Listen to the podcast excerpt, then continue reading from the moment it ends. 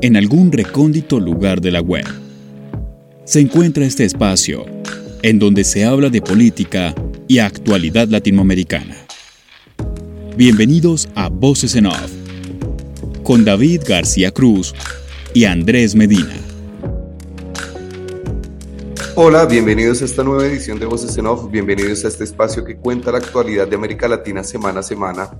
Para esta oportunidad vamos a hablar eh, de algo que está ocurriendo en Ecuador y es que el presidente Guillermo Lazo ha modificado un decreto y autoriza el porte de armas eh, para la población civil, para la defensa propia, para la defensa personal. Un tema que se ha venido hablando no solo en Ecuador, sino en toda América Latina a partir del resurgimiento de una derecha reaccionaria que ha venido teniendo cierto auge en la política latinoamericana y también en la política internacional en los últimos cinco años, cinco o seis años. Son discusiones que se han puesto sobre la mesa en una región en donde quizás hace diez años no se, no estaba en la palestra pública hablar de la tenencia de armas en la población civil. Ahora esas discusiones aparecen teniendo en cuenta los fenómenos políticos de Trump, de Bolsonaro, de Milei en Argentina, eh, de María Fernanda Cabal en Colombia, de Camacho en Bolivia también, y de un montón de personajes que van apareciendo eh, a lo largo del tiempo. Son, son discusiones eh, difíciles de, de saldar. Hay una parte de la población que ese discurso de tener armas y ese discurso de esa derecha reaccionaria de la que hablo los convence muchos jóvenes a los que los convence porque han perdido, digamos, eh, cierta credibilidad en la política tradicional, no se sienten representados, entonces llegan estos tipos de la nada haciéndose los outsiders. Digo haciéndose porque en muchos casos no lo son, como en el caso de Bolsonaro que llevaba en el Congreso desde el noventa y pico y se presentó como que venía fuera de la política, pero no era así. Entonces, vemos cómo cómo esos discursos han ido ganando lugar, cómo estos discursos eh, van ganando relevancia en las decisiones del Poder Ejecutivo. Y en este caso pasa en Ecuador, que está viviendo una ola de inseguridad y nosotros ya lo habíamos tocado en programas anteriores, ya semanas anteriores o, hasta en años anteriores habíamos hablado del tema, los motines en las cárceles, eh, el tema del narcotráfico, la crisis política que hubo el año pasado también. Entonces, el gobierno de Guillermo Lazo ha sido muy complejo. Eh, desde la distancia se puede decir por lo que uno eh, ha notado que no ha sido bueno. Y vamos a charlar de eso. Voy a presentar a mi compañero y el productor de este programa, Andrés Medina. Andrés, ¿cómo le va? Hola David, ¿cómo estás? Pues eh, hablando netamente de lo que ha pasado con, Guillermo Lazo, que no lo ha tenido fácil. tuvo un proceso de destitución o vacancia en junio del año pasado, que posiblemente se vaya a retomar ahora, pero para dar datos puntuales del tema que nos compete hoy, eh, acerca de la, de la, ingente violencia en Ecuador, entre el 1 de enero y el 20 de marzo del año pasado, las autoridades contabilizaron 815 muertes violentas, mientras que en los mismos 75 días, 78 días que llevamos de 2023, ya se suma 1.356 muertes. Eh, supone un incremento del 66,4%. Haciéndolo un poquito más grande, eh, según el registro del Ministerio del Interior, en los 365 días de 2022 hubo 4.603 homicidios. Eso significa un 10,4% de, de casos diarios, de 25 por cada 100.000 habitantes. Y si nos vamos a este año, 2023, el promedio diario es de 17,4 casos. Si esta medida se mantiene, según el Ministerio del Interior, se podría cerrar el año con más de 6.300 crímenes. Así que así está más o menos el, panorama en Ecuador ahora con el tema de la violencia y las últimas declaraciones del presidente Lazo.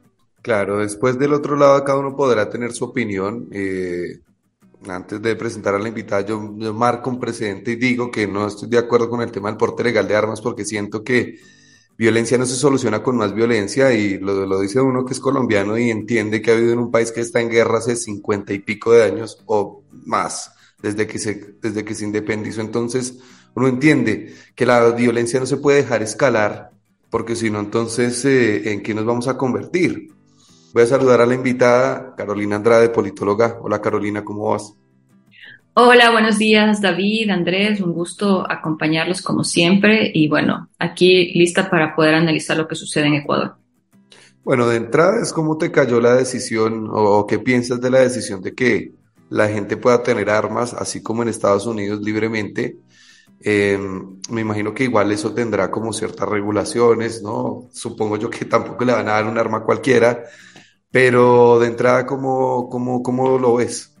Bueno, si hacemos un análisis de la decisión, lo que esa decisión demuestra es la incapacidad que tiene el, gobierno de Guillermo Lazo de garantizar la seguridad en el Ecuador. Es decir, no puede cumplir con su responsabilidad constitucional de garantizarnos a los ciudadanos, a todos por igual, vivir en condiciones eh, seguras y construir condiciones para tener un país que elimine o reduzca al menos los niveles de violencia que hemos vivido.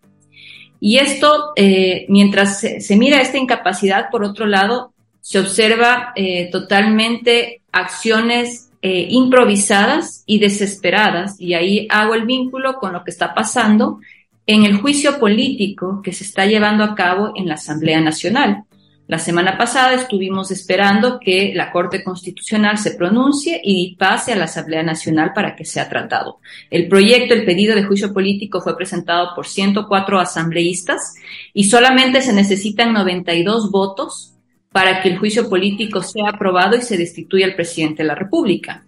Y el pedido de que se flexibilice el porte y tenencia de armas de fuego en el Ecuador venía justamente de los grupos ultraderechistas del, del Parlamento y conservadores que buscaban justamente eh, que esta medida sea una de las acciones desde una visión equivocada, eh, abordar lo que está pasando en Ecuador alrededor de la crisis de seguridad.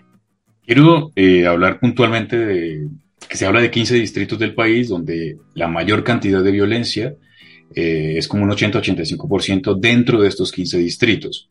Y eh, el gobierno habla también de la creciente eh, ola de violencia, pero por parte del narcotráfico. Entonces uno podría hablar del narcotráfico que es directamente de Ecuador o podríamos hablar de ese narcotráfico transnacional que en ocasiones puede generar como, como esa problemática dentro de cada país y la inoperancia dentro del gobierno de Lazo. Entonces podríamos hablar de, de que no hubo un cierre completo y un bloqueo ante el incremento de la violencia por medio del narcotráfico y hace que la violencia como tal siga creciendo. Totalmente, creo que tenemos un escenario bastante complejo. Está todo lo que significa delincuencia organizada transnacional que se ha venido fortaleciendo durante los últimos años. Eh, sabemos también el contexto en que no se ha dejado de, no ha dejado de aumentar los cultivos de uso ilícito, ¿no es cierto? Y que vienen alimentando el mercado internacional de drogas. Y claro, eso es uno de los elementos que está presente en el contexto en que al interior, en el Ecuador, quien ha cumplido el rol de proveedor de servicios criminales, principalmente transporte, seguridad, almacenamiento, casas de seguridad y puntos de envío a Europa y Estados Unidos, em, lo que también sucedió fue que se asesinó al mayor líder de la organización que monopolizaba todos sus servicios criminales y comenzó una eh, disputa al interior de organizaciones eh, más pequeñas que estaban eh, esperando asumir este nuevo liderazgo. Eso sucedió en el año 2020 a finales. Todavía no es claro cómo ha quedado esa disposición interna de fuerzas en las organizaciones criminales, pero sí hemos observado cómo las acciones de las autoridades se han focalizado en favorecer a cierto grupo organizado en detrimento del resto como para buscar generar una paz aparente dentro de este espacio ¿no? de delincuencia organizada. Por otro lado, tenemos un contexto de alta vulnerabilidad social y económica que ha comenzado a aumentar los hechos de delincuencia común, una delincuencia común que cada vez es mucho más violenta y que además está buscando eh, generar espacio, estructura para proveer servicios criminales a otras organizaciones de delincuencia organizada. Y ahí es por eso que estamos observando una masificación del tema de extorsiones, principalmente como una forma de sobrevivencia de ingresos ilícitos, pero también secuestros express que no tienen realmente un objetivo eh, a nivel de eh, poder político, económico o empresarial, sino que tienen como objetivo el ciudadano común para poder tener una, una retribución económica rápida eh, a través de esta privación, ¿no? De esta, de esta privación en contra de, la, de la, de la autorización de las personas en, esta, en este hecho de, de, secuestros que se han dado en diferentes puntos, incluso de manera muy violenta, que lo que han hecho es también generar mayores alertas y alarmas en, este, en esta parte de lo que significa actuaciones de delincuencia común con herramientas o con formas mucho más violentas que buscan eh, fortalecerse para proveer estos servicios. Entonces ahí tenemos dos elementos, pero el elemento de la delincuencia común y el elemento de la delincuencia organizada en conjunto, lo que nos muestra es que la población em, eh, existe un vacío de poder, un vacío de poder por parte del Estado que ha dejado, ha retrocedido durante los últimos años a nivel institucional, a nivel presupuestario, y de esa forma ese vacío está siendo cooptado o ocupado por estructuras de gobernanza criminal que van creciendo poco a poco a nivel de barrios, de parroquias, de distritos y se van fortaleciendo y estamos observando cómo los grupos de delincuencia organizada en conjunto con la delincuencia común lo que están haciendo es eh, generando o determinando las dinámicas económicas, sociales, comerciales en los territorios.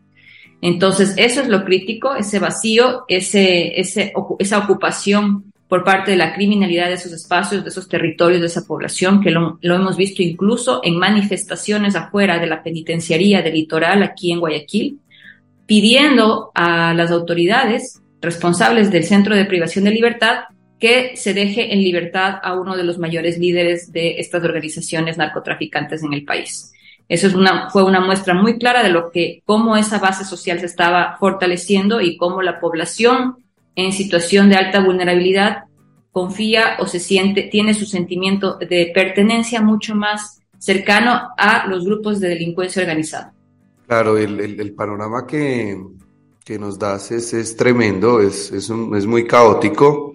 Eh, pareciera que estuviéramos hablando de alguno de los países de Centroamérica ¿no? Del, del, Triángulo del Norte. Y lo que te quería preguntar es lo siguiente, tú hablas, claro, de un vacío de poder, ¿no? De, de, una, de una ausencia del Estado. Y teniendo en cuenta esta ausencia del Estado y este vacío de poder y esta decisión de que la gente pueda tener armas, ¿cómo cae en el humor social esta decisión? Eh, porque da la sensación de que fuera como que mucha gente lo puede interpretar como bueno, el Estado no está, pero con esta decisión, entonces el Estado sí está y se llena ese vacío de poder porque ahora nos vamos a poder defender. ¿Cómo, cómo, cae en, la gente la decisión? ¿Están de acuerdo o hay mucha gente que está en contra? ¿Cómo se toma? Hasta el momento hemos visto eh, más voces que se han, eh, se han expresado en contra de la decisión.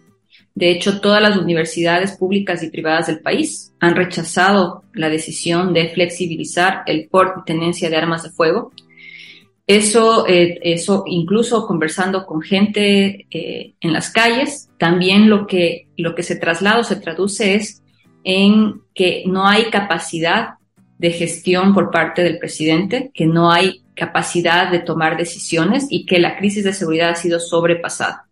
Eso ha sido lo que hemos observado o he observado en diferentes espacios. Obviamente existen sectores mucho más conservadores de extrema derecha que están defendiendo esta decisión como una medida que les va a permitir acceder a un arma de fuego y poder defenderse, cuando las evidencias eh, nos muestran totalmente lo contrario. Y ahí paso a explicarlo cuál ha sido el histórico en Ecuador. En Ecuador, en el año 2008, el 71% de los homicidios se daban por armas, eh, habían utilizado armas de fuego.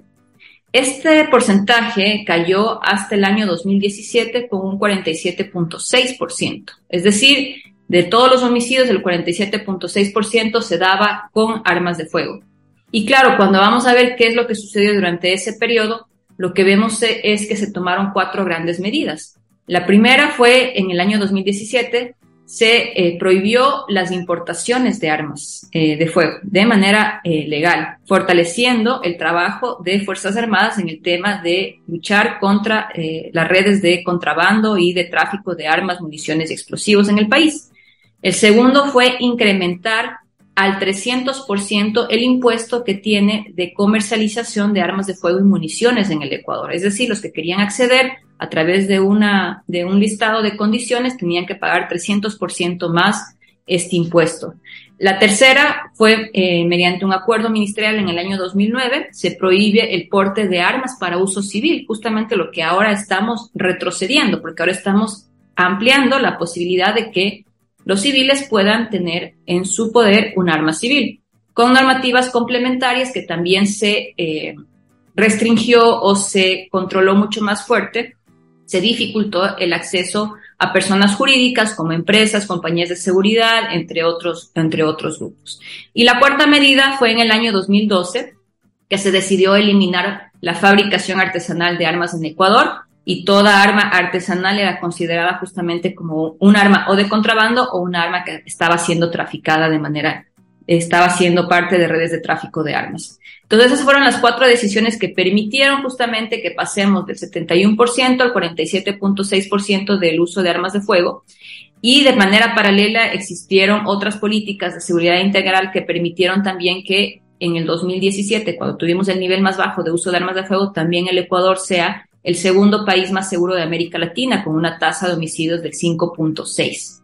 Es decir, esta, esta reducción del uso de armas de fuego fue de manera paralela a la reducción de la tasa de homicidios que tuvo el Ecuador y que fue reconocida incluso por organismos internacionales como el Banco Interamericano y otros.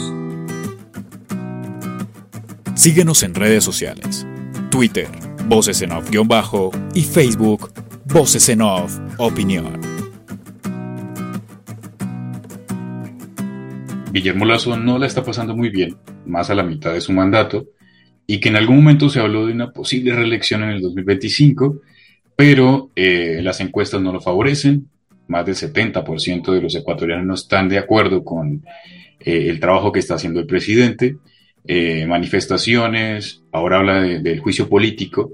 Creo que este tipo de cosas lo tiene contra la pared y termina tomando decisiones muy apresuradas que obviamente eh, lo dejan mal parado ahora como presidente. Y como hablas ahora de las estadísticas y los datos del incremento de la violencia. Entonces, eh, podría ser como esa forma eh, desesperada de Lazo por tratar de llamar la atención o descifrar un poco y desviar el tema del juicio político que tiene ahora, que posiblemente se pueda dar. Incluso es peor porque, eh, aparte de esto que estamos analizando del juicio político y de la decisión de flexibilizar el porte tenencia de armas, también hay que traer al análisis el hecho de que de manera paralela la Fiscalía General del Estado en Ecuador decidió reaperturar una investigación que fue cerrada por decisión del alto mando de la policía, una investigación de antinarcóticos que vinculaba al cuñado del presidente Guillermo Lazo, y el cuñado tenía una relación con un empresario guion narcotraficante, con vínculos con el narcotráfico, que eh, estaba vinculado, estaría vinculado eh, con la mafia albanesa, encargada de eh, enviar toda la parte de cocaína a los mercados europeos. Esto se reveló a inicios de este año.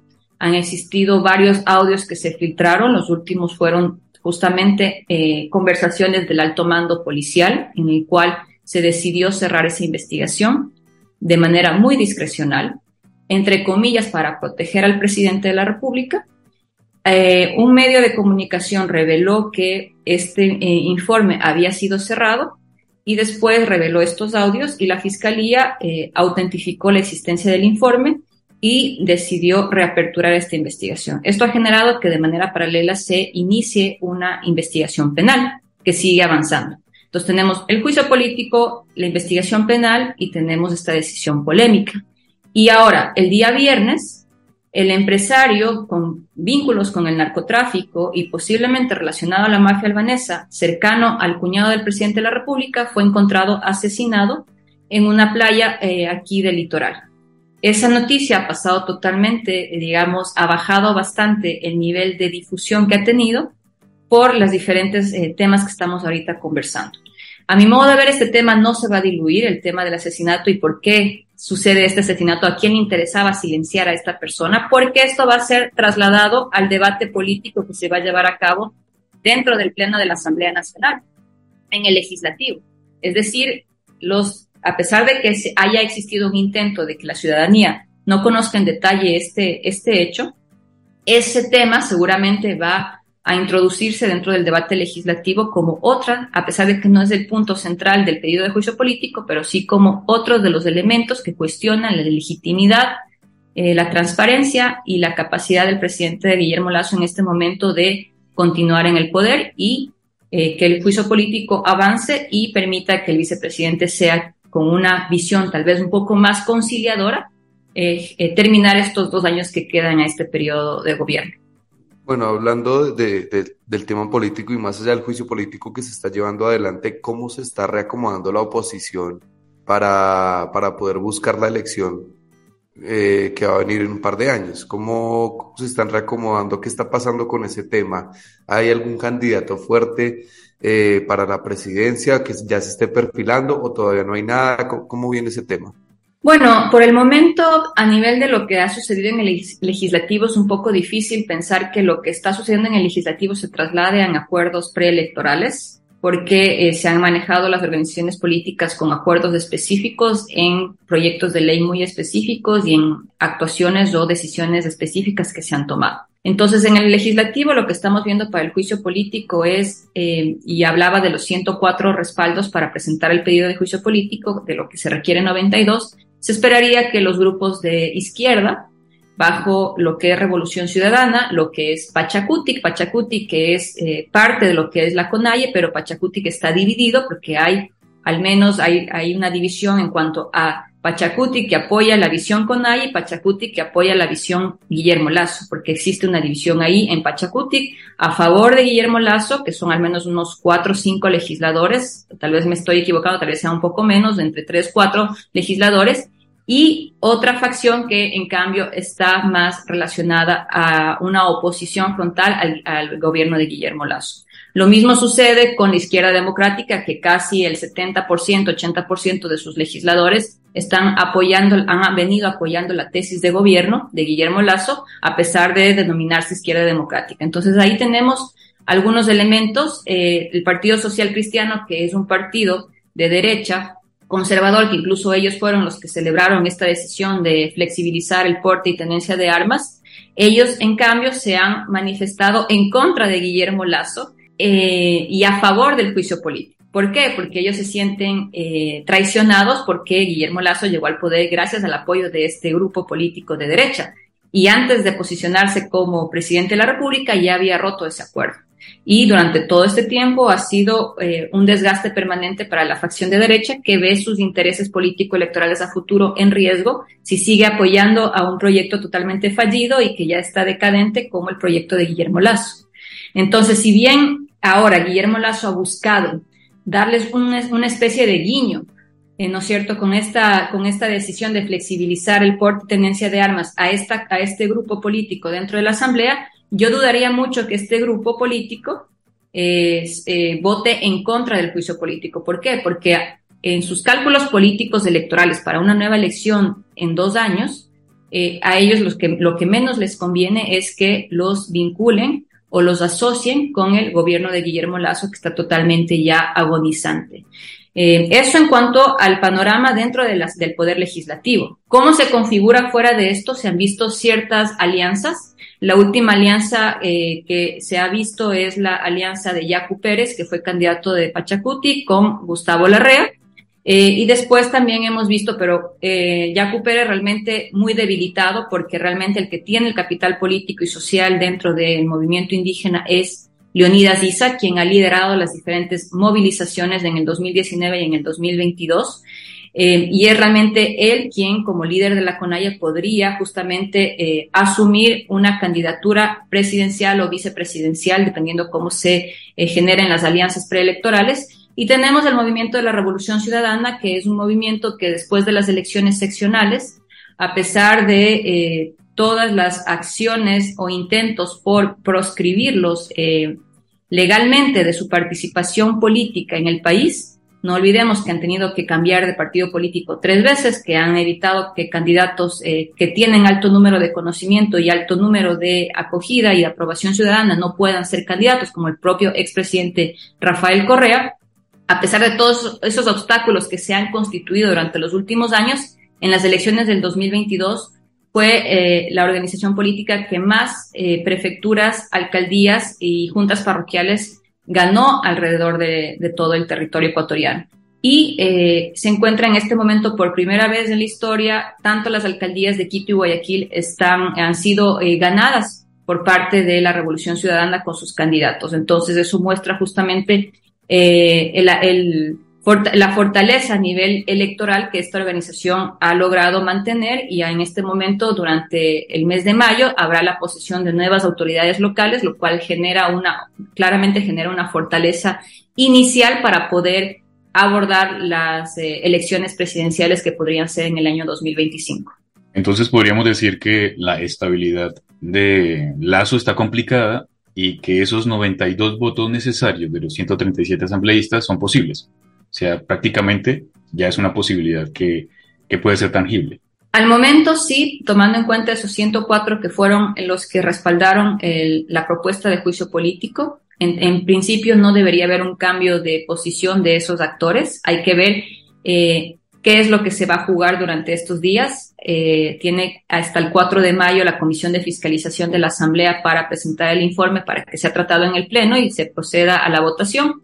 Pero claro, hay muchas, ya, y ha sucedido en ocasiones anteriores, hay muchas presiones a nivel político, a nivel económico, incluso con ofrecimientos de diferentes cargos que se les da a los asambleístas para sus provincias, para sus territorios. Entonces hay una transacción, una lotización, como decía Agustín Burbano, un sociólogo ecuatoriano, una lotización del país y del Estado, es decir, una división del Estado y de, y de, y de sus diferentes estructuras eh, en diferentes grupos políticos o individuos a cambio de los votos que se van a negociar o incluso en la entrega de recursos ilícitos, ¿no?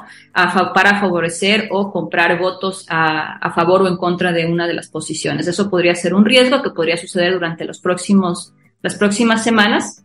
Y por otro lado, bueno, si se aprueba eso, el presidente eh, Guillermo Lazo sería destituido y asumiría el vicepresidente Alfredo Borrero, que se presentó, se presentaron juntos a las elecciones y ahí tendríamos que escoger un nuevo vicepresidente de entre los ministros que se encuentran en el gabinete. Sin embargo, el presidente de la República tal vez no quiera eh, enfrentar esta, este bochornoso momento político, porque no olvidemos que una de las motivaciones principales de él era más que el servicio al país, era el decir soy presidente, era un tema más de ego y a nivel eh, ego personal, ¿no? De, de, asumir la, la mayor, eh, la mayor posición política de nuestro país, porque realmente no ha demostrado en hechos ni compromiso, ni servicio, ni, ni interés por los ciudadanos, ¿no? Em, entonces, otra de las opciones que se están analizando es que ante esa, ese sentimiento de no quererse ver humillado por parte de los del Ecuador y de la clase política ecuatoriana y del legislativo, pues el presidente tome la decisión, Guillermo Lazo tome la decisión de disolver la Asamblea y aplicar el artículo de la Constitución que nosotros lo conocemos como muerte cruzada, es decir, el presidente disuelve la Asamblea, pero, la, pero el presidente no se queda en funciones. El CNE, el Consejo Nacional Electoral, llama a elecciones en seis meses. Durante estos seis meses, el presidente, hasta que sea relevado en su, en su, en su, como jefe de Estado, eh, él puede gobernar mediante decretos eh, económicos urgentes y en seis meses tendríamos nuevas elecciones, es decir, no tendríamos que esperar hasta 2025. Ese es otro de los escenarios que se están planteando. Si es que él ve eh, que no tiene los votos, que no ha sido, no ha, no, ha, existido chequera que compre los votos para poder evitar que esos 104 apoyos que presentaron el juicio político se reduzcan y de esa forma pues él aplicaría esta, este artículo de la Constitución y de esa forma eh, se, haría una muerte cruzada eh, y se llamaría elecciones en seis meses. Eh, Carolina, te hago la última. Y, y, no dejando de pensar que lo que viene en Ecuador es inestabilidad pura a nivel político. Y en medio de esa inestabilidad, al principio hablaba del tema de, de este resurgimiento de una derecha reaccionaria en Ecuador. ¿Cómo va ese tema? ¿Hay alguien que represente esa parte? Me hablabas de estos grupos conservadores de ultraderecha que obviamente apoyan la medida de, que la gente pueda aportar armas, pero ¿hay alguna figura que uno diga de acá al 2025 también puede, puede digamos, hacer una aparición disruptiva en la política ecuatoriana? Sí, siempre va a existir esa posibilidad, mucho más en el contexto en el que eh, hay un rechazo muy alto a las instituciones en general, incluyendo eh, la policía y fuerzas armadas, que siempre han tenido, han gozado de una alta imagen institucional. Entonces existe un rechazo total a las instituciones, no hay quien se salve realmente. También existe un rechazo a lo que significa la política por todos los temas que hemos visto a nivel de corrupción, de las últimas vinculaciones con narcotráfico y bueno, todo lo que está pasando en el país. Y obviamente la, eh, el miedo que genera también la crisis de seguridad puede desembocar en que tengamos eh, outsiders que vengan justamente en composiciones mucho más radicales, como lo vimos en Brasil por ejemplo, o como, la, eh, o como posiciones de extrema derecha conservadora en Chile durante las últimas elecciones. Entonces, puede darse esos casos. De hecho, hay algunos asambleístas que no voy a mencionar su nombre para no hacerles propaganda, pero que tienen ese tipo de posiciones y que seguramente están pensándose como los mini Bolsonaros ecuatorianos o los mini Bukeles ecuatorianos que estarían buscando eh, aprovechar esos momentos de incertidumbre, de rechazo a la institucionalidad, de rechazo a, lo que significa la política y eh, con posiciones eh, totalmente eh, fascistas, ¿no? Lo cual sería totalmente desastroso para el país, porque no podemos perder más tiempo. El Ecuador se está desangrando. Ustedes mencionaban al inicio que las proyecciones para este año eran 6.000 homicidios. El Ecuador era un país que tenía 900 homicidios al año. Eso fue en el 2017. Entonces, lo que se necesita es reconstruir al Ecuador, reconstruir al Estado, reconstruir su capacidad de gestión, de trabajo, priorizar los recursos, priorizar los recursos para los ecuatorianos, para las personas más vulnerables, para volver a recuperar las políticas sociales que teníamos, las políticas de educación, de salud pública, que le permitieron al Ecuador realmente tener un país eh, seguro, pero también que eh, avanzó en términos de desarrollo social. Y eso lo vamos a poder lograr si es que, a mi modo de ver, si es que se genera un acuerdo entre las diferentes fuerzas y se construye un gobierno que tenga la capacidad de gestión pública inmediata, no improvisaciones, no nuevamente revanchismos y no nuevamente estar eh, improvisando, improvisando en el tema del aprendizaje que requiere la gestión pública. Y creo que esos son temas fundamentales y sobre todo con las prioridades claras hacia, quienes tienen que enfocarse las políticas públicas en el país. Bueno, perfecto, Carolina. Eh, de esta manera terminamos este programa. Gracias a la invitada por atender el llamado, por estar con nosotros, acompañándonos. Gracias, Andrés, productor de este programa, por acompañarme. Y mi nombre es David García Cruz y nos reencontramos la próxima semana para seguir hablando de lo que pasa en Latinoamérica, eh, que siempre, siempre nos va a dejar cosas. Chao, gracias.